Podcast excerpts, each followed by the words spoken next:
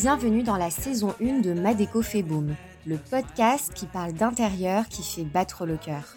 Je suis Leila Fegoul, la fondatrice de My Good Place, le premier service de décoration d'intérieur éthique et responsable et décoratrice d'intérieur pour créer les lieux de vie de demain.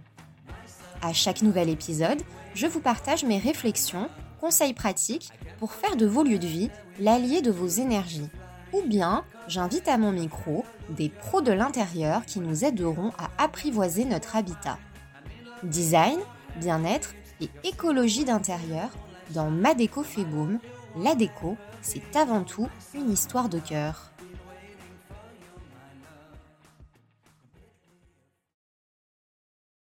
Tout l'enjeu de l'architecture est d'établir des relations émotionnelles au moyen de matières premières, disait le Corbusier en 1948. La fonction première de nos habitats, et plus largement des environnements bâtis, c'est de constituer un abri et une protection contre le climat changeant. Un édifice doit répondre à des besoins fonctionnels, mais aussi à des exigences de confort. Mais le Corbusier le disait très bien, l'architecture doit nous émouvoir. D'après l'OMS, l'Organisation mondiale de la santé, l'être humain passe entre 80 et 90% de son temps à l'intérieur des bâtiments au quotidien. Il est donc important que ces lieux soient pensés et conçus de manière à influencer positivement notre santé physique et mentale. Eh bien, c'est justement le rôle de la neuroarchitecture oui, vous m'avez bien entendu, les neurosciences et l'architecture sont deux matières qui collaborent ensemble depuis plus de 25 ans afin d'étudier comment un bureau, une école, un hôpital ou encore une maison devrait être dans sa structure en elle-même pour que nous nous y sentions bien. Pour être plus exact, la neuroarchitecture peut être définie comme un environnement construit et conçu selon les principes des neurosciences. Et les neurosciences, quant à elles, permettent de réaliser des espaces et des environnements améliorant nos capacités cognitives en évitant le stress et en stimulant notre cerveau. Bref, tout simplement constituer et contribuer à l'épanouissement des personnes, de leur bien-être ou encore de leur santé, comme un bâtiment qui rend heureux. Alors, vous le savez maintenant, ou bien vous le découvrez peut-être euh, en même temps que ce podcast, je crée des épisodes dans Madeco fait boom en fonction des sujets qui me passionnent à titre personnel, qui me paraissent aussi pertinents en vue de vous aider euh, à créer des habitats euh, qui soient à la fois beaux, sains et le plus écologiques possible, mais aussi des sujets parfois peu connus ou mal compris afin de diffuser l'information plus largement et peut-être de démocratiser certaines connaissances. Je ne suis pas architecte d'intérieur, mais bien décoratrice d'intérieur éco-responsable et j'accompagne donc mes clients dans l'harmonisation de leur lieu de vie pour qu'ils soient beaux, sains et le plus durables possible. J'applique donc dans le cadre de mon activité diverses matières dans lesquelles je me forme ou je me suis formée et la neuroarchitecture en fait partie. Alors d'ailleurs, pour la petite histoire, lorsque j'ai préparé cet épisode, évidemment, je passe toujours un certain temps à trouver des sources, faire de la veille sur le thème en question, afin de vérifier et d'appuyer mes propos et de confirmer toutes mes connaissances en la matière. Eh bien, je peux vous dire que j'ai eu beaucoup de mal à trouver des choses simples et accessibles, et même des sujets là-dessus, puisque curieusement, le sujet est surtout traité par les Américains, et très peu par les Français. Alors, je pense quand même que ça va changer avec le temps, et c'est là que je me suis dit qu'il serait intéressant de créer un épisode sur le sujet.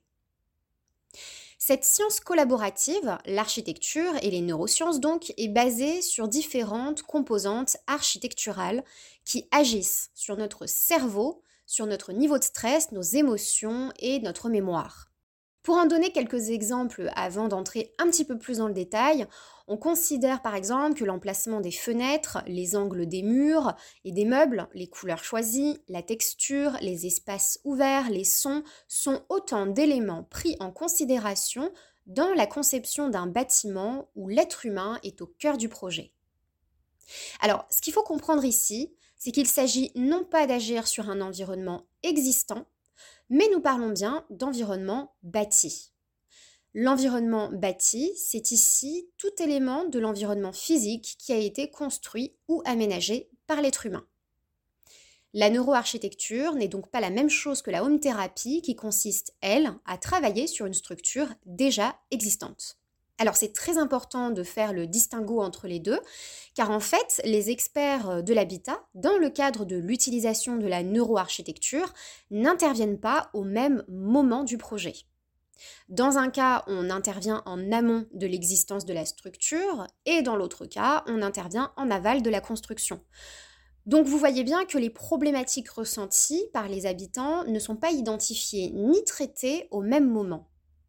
Mais nous allons voir quand même au cours de cet épisode que beaucoup d'éléments de la neuroarchitecture se recoupent avec des principes de décoration d'intérieur, l'idée étant d'identifier les éléments de la neuroarchitecture également applicables dans un environnement qui serait déjà existant. Alors soyons clairs sur une chose importante, si la neuroarchitecture consiste à étudier les réactions cérébrales et émotionnelles de l'être humain en fonction de certains stimuli architecturaux, cela signifie donc qu'il y aurait une méthode scientifique utilisée pour fonder tous ces résultats. Et concrètement, ça veut dire l'utilisation d'un certain équipement. On pense euh, notamment à des électrocardiogrammes, pourquoi pas des capteurs de transpiration ou des électroencéphalogrammes par exemple. Bien évidemment que les studios d'architectes d'intérieur ne disposent pas de tels équipements puisqu'ils ne sont pas des scientifiques et il en va d'ailleurs de même des décorateurs d'intérieur.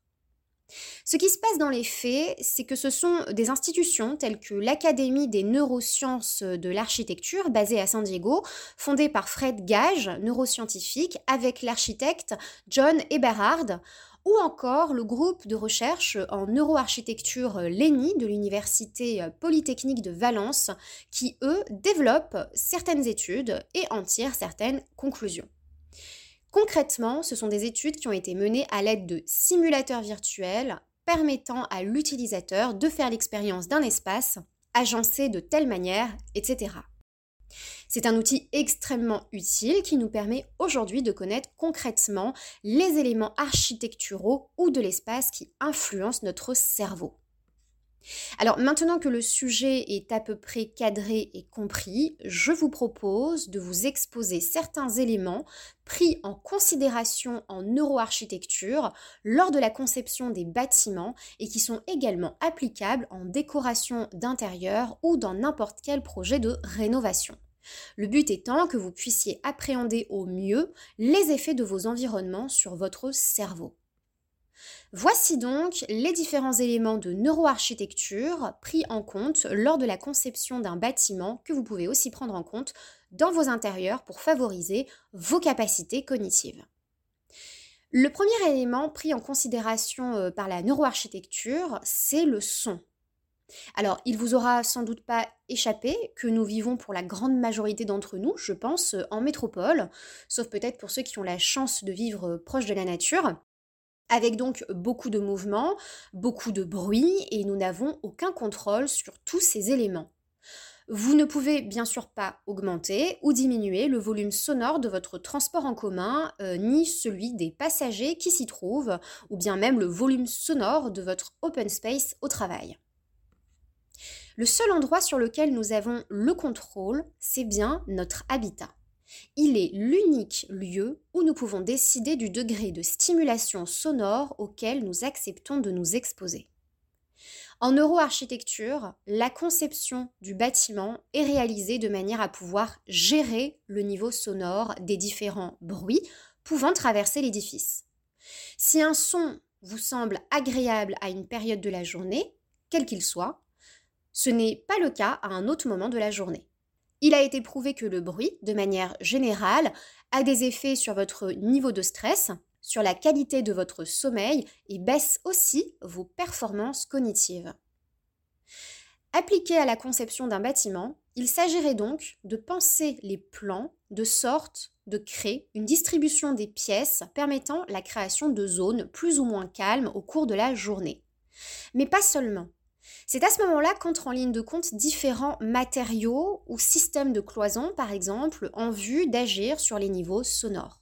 Alors concrètement, on peut penser à la pose de panneaux euh, acoustiques si vous vivez dans une maison mitoyenne par exemple, pour évoquer un cas spécifique de rénovation par exemple.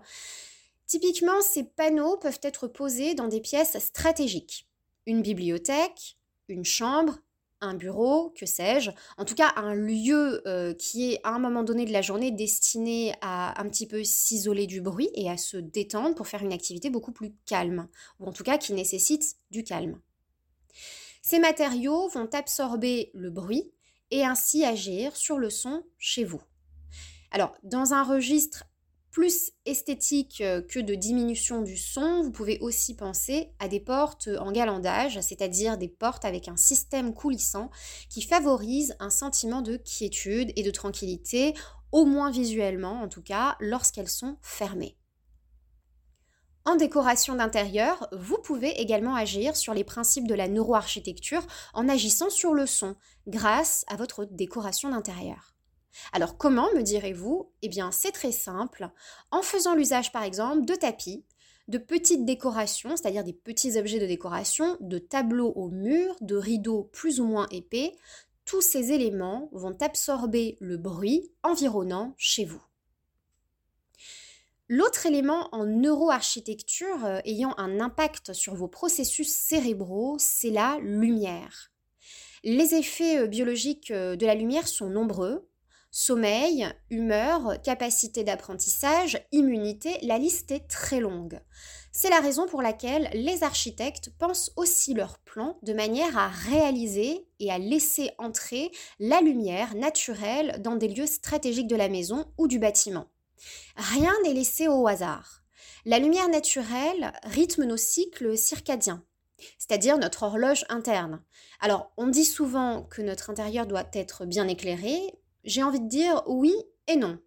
Oui, parce que les lumières bleues naturelles sont très bénéfiques pour notre métabolisme, et non, parce que les lumières artificielles, par exemple, on pense aux écrans qui nous accompagnent tout au long de notre journée pour la grande majorité des cas, perturbent nos rythmes naturels et provoquent du stress. L'intensité de la lumière doit être différente en fonction du moment de la journée. Alors la nature est plutôt bien faite à ce niveau-là puisque le soleil se déplace au cours de la journée. Donc sauf à ce que vous viviez dans un immense dôme vitré, il y a assez peu de chances pour que vous soyez baigné dans la lumière toute la journée pendant 12 heures d'affilée. Mais dans le cadre d'un projet de conception avec un architecte d'intérieur ou d'une rénovation avec un décorateur, il conviendra de penser les éclairages de manière à ce qu'ils soient réglables et modulables dans leur intensité. Ces systèmes vous permettent de tamiser la lumière arrivée en fin de journée pour préparer votre corps à des activités beaucoup plus calmes.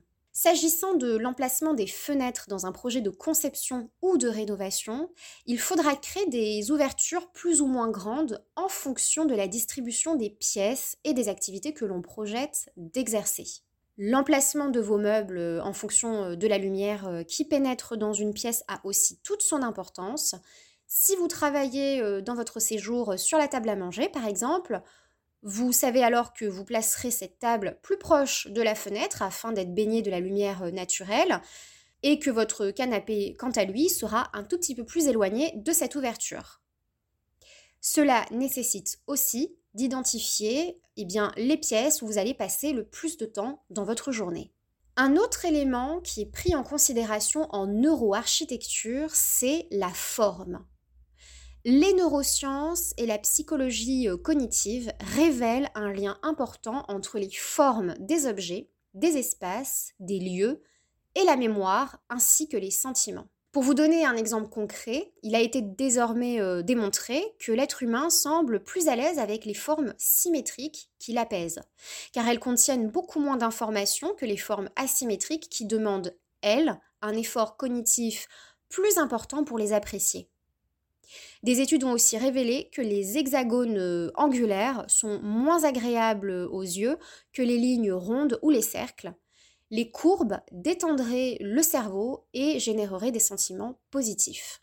Alors, si on applique ça par exemple à la décoration d'intérieur ou à un projet de rénovation, cela pourrait être intéressant de créer des ouvertures en arc d'opter pour des meubles aux courbes arrondies et pourquoi pas même de créer des formes arrondies au mur graphiquement comme un demi-arc coloré par exemple pour réaliser une tête de lit. Comme vous le voyez, tous ces éléments peuvent également être repris dans un projet de rénovation et de déco et pas seulement dans un projet de conception et de construction.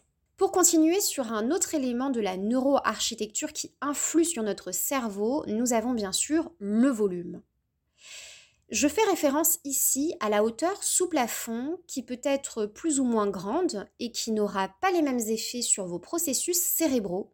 Par exemple, la neuroarchitecture a pu démontrer que les plafonds bas donnent une sensation de confinement, sans vouloir rappeler de mauvais souvenirs, et donc cela attire l'attention sur un point, ce qui favorise évidemment la concentration. Alors, quelle conclusion en tirer, me direz-vous? Eh bien, euh, que si vous souhaitez installer un bureau, une bibliothèque ou tout autre lieu de travail, choisissez la pièce ayant la hauteur sous plafond la plus basse. D'un autre côté, tous les espaces euh, ayant une belle hauteur sous plafond favorisent la créativité. Conclusion, si vous souhaitez installer un atelier pour peindre, pour faire de la poterie, pour dessiner ou que sais-je, il faudra donc choisir la pièce ayant la plus grande hauteur sous plafond. Et si vous êtes euh, dans un projet de conception, tout est possible puisque vous créez vos pièces sur mesure. Comme vous le voyez, que vous soyez euh, sur du bâti ou sur de l'existant, dans tous les cas, cela va influencer la distribution de vos pièces. Ensuite, nous avons bien sûr euh, l'usage des couleurs. Elles font aussi partie des composantes prises en compte par la neuroarchitecture, ainsi que pour la décoration d'intérieur également. Des études ont démontré que l'utilisation de la couleur euh, et de certaines couleurs en particulier permettait de transmettre un message au cerveau qui joue un rôle important dans l'humeur de l'habitant. Certaines couleurs apaisent, telles que le vert, le bleu, idéal euh, dans des chambres à coucher par exemple, quand d'autres vont capter euh, l'attention, telles que le rouge ou l'orange, et puis d'autres couleurs un petit peu plus neutres vont favoriser l'éclairage qui lui-même agit sur notre horloge interne. N'oublions pas les matériaux qui sont utilisés dans notre projet de conception pour les environnements bâtis et même d'ailleurs pour vos projets de rénovation ou de déco. Les matériaux sont très importants dans le sens où ce sont nos capacités sensorielles qui sont sollicitées, mais également d'ailleurs nos euh, capacités visuelles. C'est un des éléments fondamentaux des environnements qui sont enrichis. Alors par environnement enrichi, euh, j'entends euh, les environnements qui influencent nos sens et notre mental justement parce qu'on y installe, parce qu'on y met. Typiquement, les matériaux naturels font le pont avec la nature qui nous manque cruellement lorsque nous vivons en métropole. Mais nous allons tout de suite faire le lien justement avec cette nature que nous pouvons aussi faire entrer chez nous dans le cadre d'un projet architectural ou de déco. En effet, on sait très bien aujourd'hui que la nature, euh, alors ça n'est plus à prouver, la nature a bien évidemment des bienfaits euh, sur, euh, sur, notre, sur notre corps, sur notre mental. Transposé à son habitat et à la neuroarchitecture, cela fait clairement référence donc à la végétation. Je ne peux que vous encourager à faire entrer de la verdure, des plantes, des fleurs chez vous, et puis aussi, comme nous le disions tout à l'heure, des matériaux naturels euh, pour pouvoir euh, euh, élaborer par exemple un plan de cuisine ou utiliser un carrelage avec des, pierres naturelles. Tous ces éléments-là contribuent à faire le lien et le pont avec la nature qui nous manque. Alors bien évidemment, nous ne sommes pas tous égaux quant à la possession d'un bout de jardin ou d'une petite terrasse. Néanmoins, on peut faire donc ses choix de matériaux, que ce soit dans le cadre de sa rénovation ou de sa construction. Enfin, il est important de comprendre aussi que la neuroarchitecture traite aussi d'un autre élément, c'est l'encombrement visuel notamment qui est dû par le manque de rangement. Alors, dans un projet architectural, l'idée c'est de créer des rangements sur mesure puisque le bâtiment n'est pas créé, on dessine les plans, on distribue les pièces en fonction de ses besoins quotidiens avec donc les volumes qui vont nous faire du bien et euh, les configurations euh, qui vont être adaptées à notre quotidien. Eh bien, euh, dans un projet architectural, l'idée c'est aussi de créer ces rangements sur mesure pour pouvoir euh, les envisager euh, et réduire un maximum le risque d'encombrement chez soi. Alors pourquoi c'est important? Parce que l'encombrement a des effets directs sur le moral, sur l'anxiété et sur la fatigue. Il s'agit d'une fatigue visuelle, avoir énormément de choses et ne pas avoir l'espace nécessaire pour les ranger. C'est donc visible à l'œil nu et c'est beaucoup d'informations visuelles. Pour conclure cet épisode 18, je peux vous dire que nous avons la capacité de façonner de manière significative notre environnement bâti ou existant pour agir sur notre perception de la vie en général.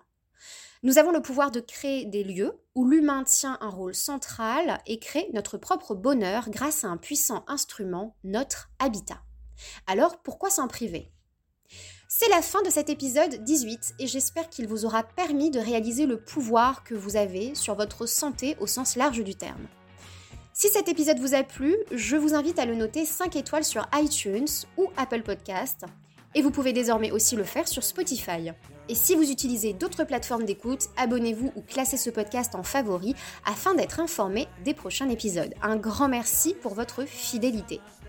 À titre d'information, j'ai mis à votre disposition sur le site www.mygoodplace.com avec le tiré du 6 entre chaque mot un guide de 35 pages pour créer un intérieur beau et éco-responsable.